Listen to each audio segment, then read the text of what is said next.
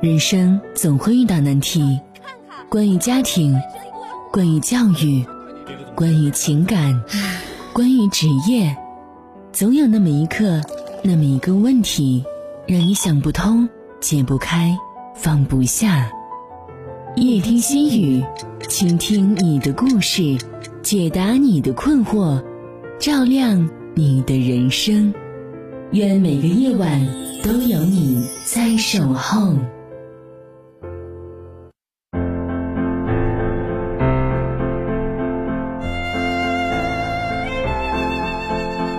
听众朋友，晚上好。北京时间二十一点，欢迎您锁定调频 FM 八十七点八，收听综合广播的夜听心语节目。我是主持人雨涵。听众朋友可以通过快手平台搜索 YH 五一二零四一七二，添加关注，讲述你的故事。还可以登录到综合广播的微信公众平台。登录综合广播微信公众平台的方式。在微信界面添加朋友的状态下，点击公众号，搜索“综合广播看鹤城”字样，就可以加入到公众平台当中，在线与我们交流互动。通过微信也能够收听到广播节目，在微信公众号中搜索“看齐”，进入到看齐频道主页面，点击看齐频道中的广播直播就可以了。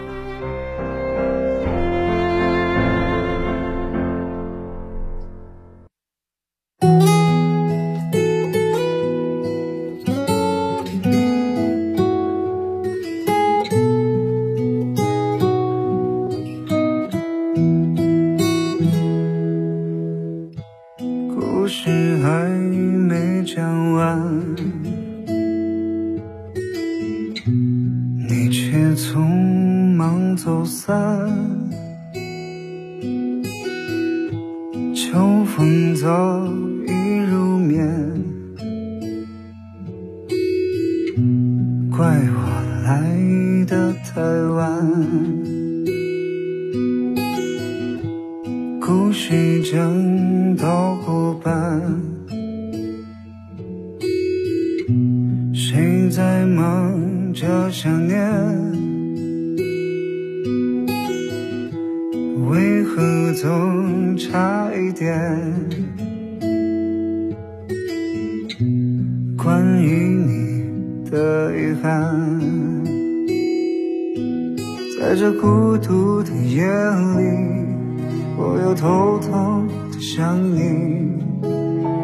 念旧的人啊，总会被人忘记，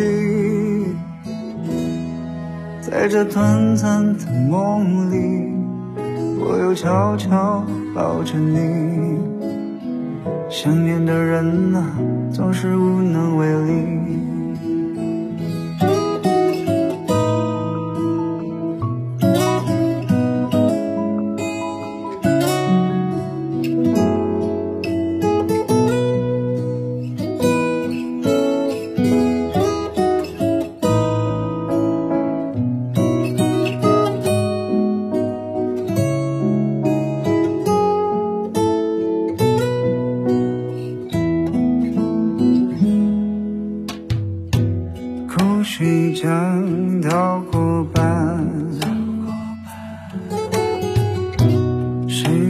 忙着想念？为何总差一点？关于你的遗憾，在这孤独的夜里。我又偷偷的想你，念旧的人啊，总会被人忘记。在这短暂的梦里，我又悄悄抱着你。想念的人啊，总是无能为力。在这孤独的夜里，我又偷偷。的想你，念旧的人啊，总会被人忘记。在这短暂的梦里，我又悄悄抱着你。想念的人啊，总是无能为力。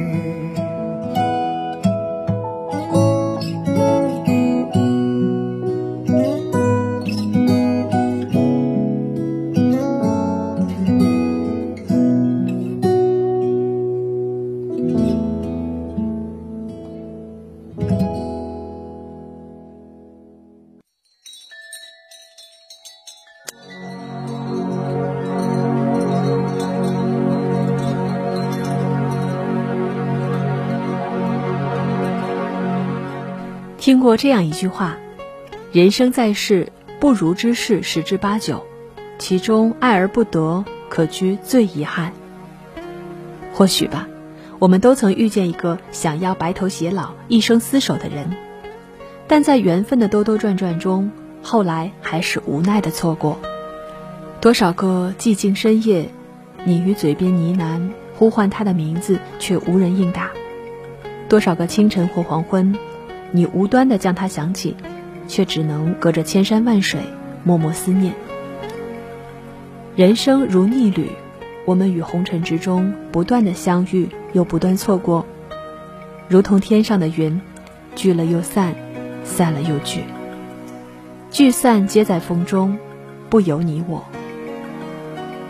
知乎上有个问题：从未拥有过和拥有过又失去，哪个更遗憾？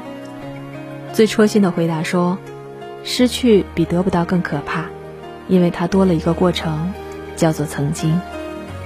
但是我想，爱情其实没那么复杂，只要爱过，都会留下痕迹。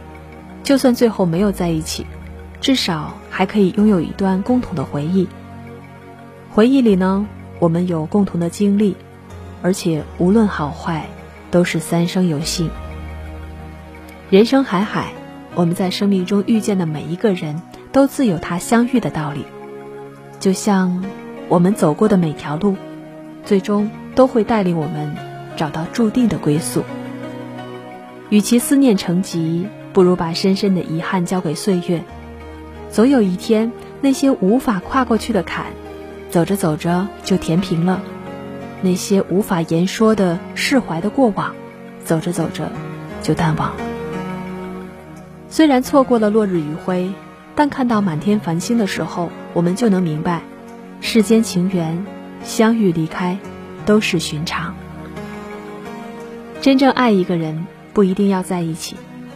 就像五月天在那首歌里唱到的：“如果你快乐不是为我，会不会放手？其实才是拥有。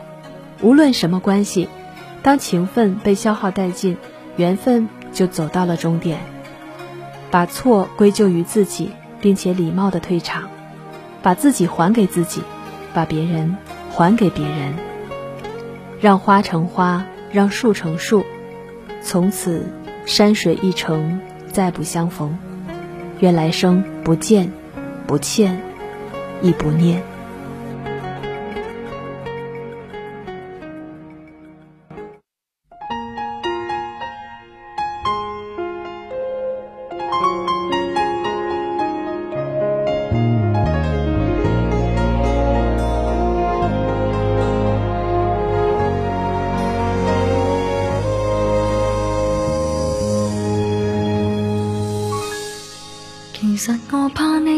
你总夸奖高估我坚忍，其实更怕你只懂得欣赏我品行。无人及我用自绝重拾了你信心，无人问我可甘心演这伟大化身。其实我想间中崩溃脆弱如恋人，谁在你两臂中低得不需要身份，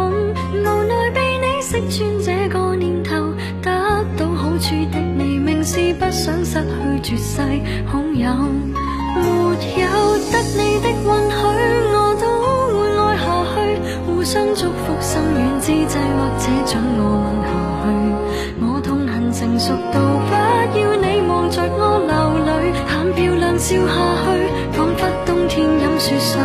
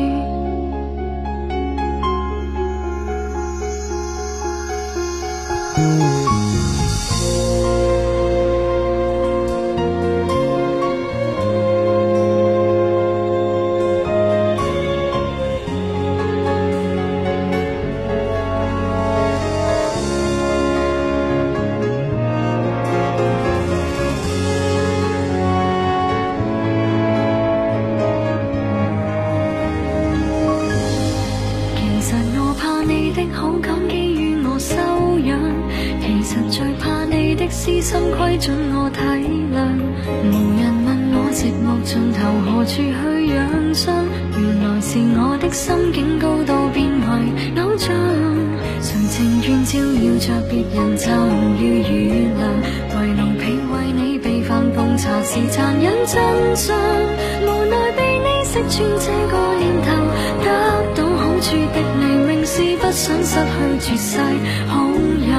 没有得你的允许，我都会爱下去。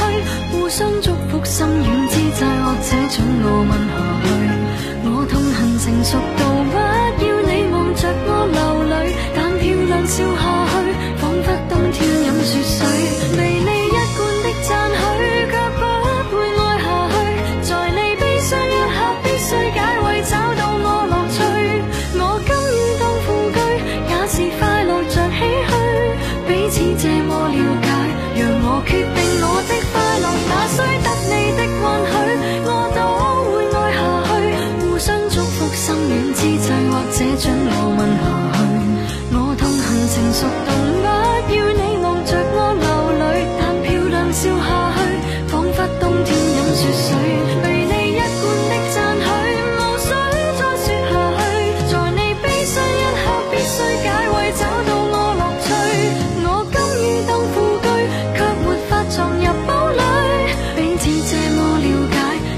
注定是兄妹一对。你的他怎允许结伴观赏雪的泪，永不开封的汽水，让我抱在怀内吗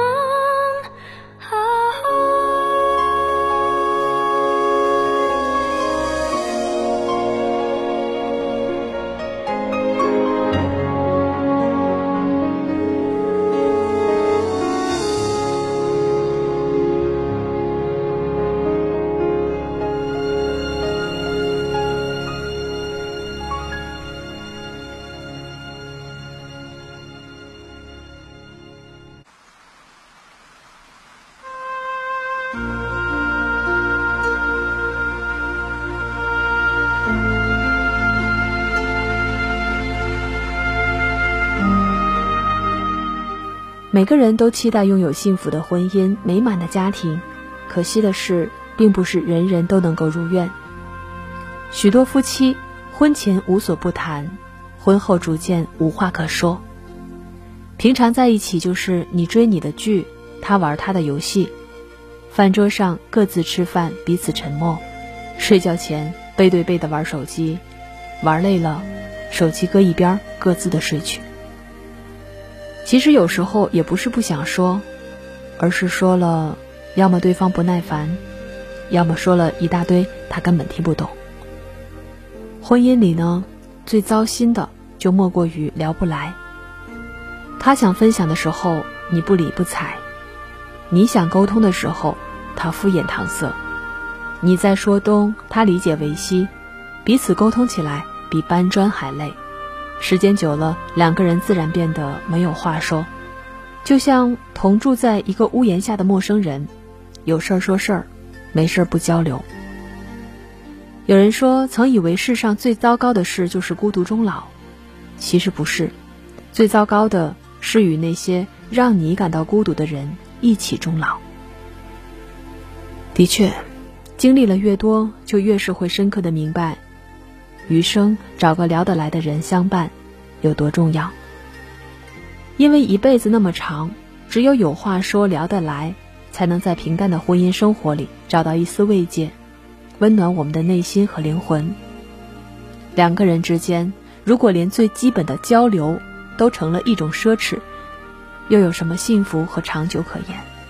往后的日子，愿你有幸和聊得来的人在一起，也愿婚姻里的每个人。不求天天甜如蜜，但求有话说，有事做；不求日日的腻在一起，但求聊得来，处得好。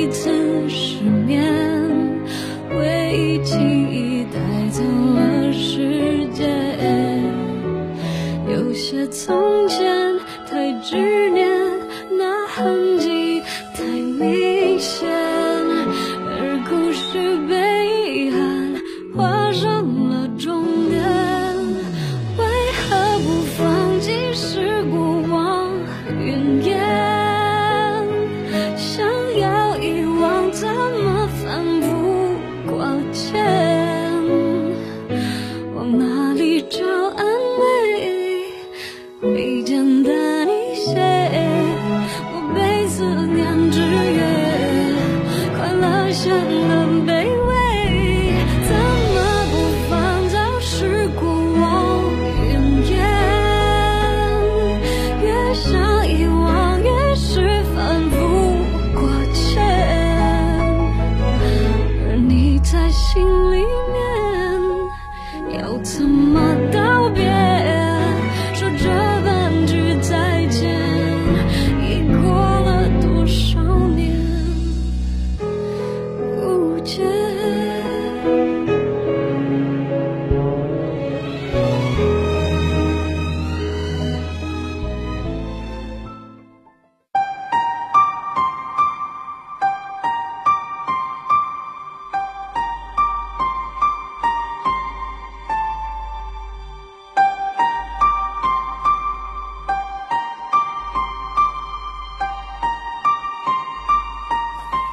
我们总是对自己犯下的错误无法释怀，甚至会觉得那些丑态百出的样子会永远成为别人的笑柄。但其实，你的缺点、你的错误，并没有多少人真的会一直关注，你也没有那么多观众。跟大家分享一个心理学效应——聚光灯效应。那么，什么是聚光灯效应呢？走在路上，总觉得周围的人都盯着自己看。窘得手不知该放哪里，腿也不会迈了。坐在台下，因为害怕被人笑话，恨不得把自己隐形，不敢当众发表意见。如果要上台演讲，更是如临大敌。不小心犯了点尴尬的事儿，一走在人群里，就觉得背后有无数双手在指指点点。又或者不化妆就不敢出门，偶像包袱特重。如此种种。说白了，就是下意识很在乎别人的看法，同时又觉得别人时时刻刻都拿着放大镜在看自己。那这种心理呢，就叫做聚光灯效应，由来已久，又像路上的小石子，无处不在，冷不丁的就绊你一脚。聚光灯效应又称为焦点效应。最早是由康奈尔大学的心理学教授汤姆·季洛维奇和美国的心理学家肯尼斯·萨斯基斯提出的。在一九九九年，他们做过一个有趣的心理学试验。在实验中，他们要求被试穿上印有过气歌星头像的短袖，走进一个已经有五个人在里面的房间。研究人员先询问被试：“你们觉得会有几个人留意到自己身上的衣服？”再去问房间里的被试。是否有留意到短袖上的头像？结果显示，被试者觉得有五成以上的人留意到他的衣服，但事实上只有一成的人表示留意到了短袖上的头像。这就由此得出一个结论，就是人们太在乎自己和有关的事物，以为别人的目光都会聚集在自己身上。它表明，我们总会不自觉地放大自己的问题和重要性。日剧。卖房子的女人里，有一个青年男子忽然归家，从此在家中二楼一住就是二十年，连自己的父母都不见，必须见人时还得把自己套在大纸箱里。后来谜底揭开，原来是因为在一次规格极高的会议上演讲时紧张到失禁出丑了，为什么一次年终述职的小失误会让满腹才华的西子愧疚到自闭呢？因为一次出丑需要用一生来悔恨吗？这就是聚光灯效应的负面影响，它会无限放大一点点小问题，变成一个人无法逃离的五指山。当然，并不是所有的人都那么极端，但是它却比我们想象的更普遍。记者采访了很多职场人，你在意别人的眼光吗？结果呢，有百分之五十八点一六的受访者表示。和工作有关的看法都在乎，百分之三十五点七一的人则表示，从工作能力到穿衣细节都在乎，只有百分之六点一二的人则表示都不在乎。也就是说，超过九成的人会在意，只有不到一成的人能够坦然面对别人的评价和批评。而且，受访者一致表示，活在别人眼光中。会让他们不由自主地变得垂头丧气，做事畏首畏尾，可是却又很难克服。聚光灯效应是怎么产生的？心理学家认为，大多数的心理效应都是多种心理现象共同作用的结果，好似一个东北乱炖。那么，聚光灯效应背后的小推手又是什么呢？一般来说有两个，一是自我意识在作祟。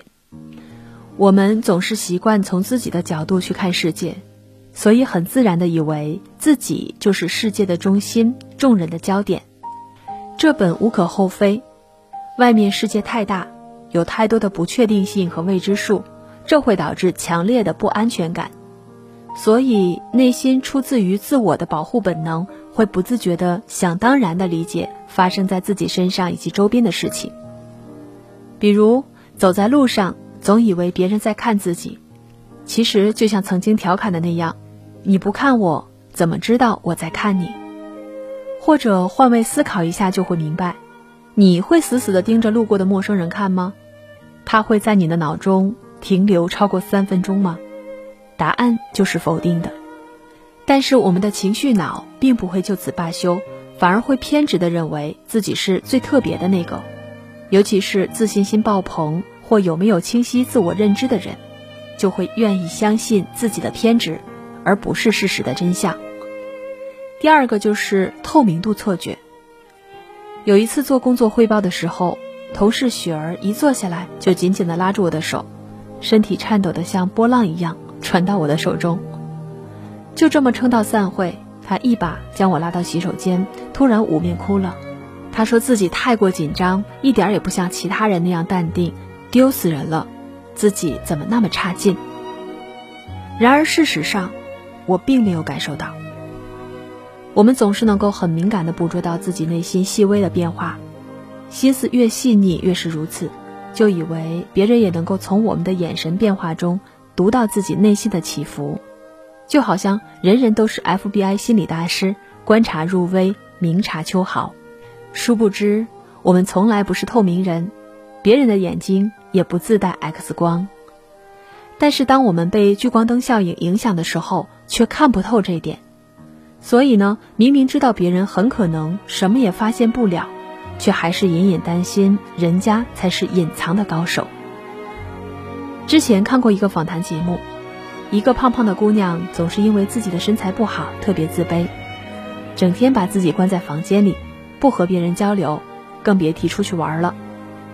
他最喜欢的事情就是自拍，每天花费好多时间，先拍好多张照片，再精心修图，然后上传到朋友圈。如果有人给他点赞，他就好开心；没人点赞的时候，就瞬间删掉所有的照片，陷入焦虑、迷茫的状态。他妈妈多次劝他无果，才来上节目求助，可是他依然沉浸在自己的世界里，无法自拔，自欺欺人。聚光灯效应就是这样无处不在，很多人深受其扰。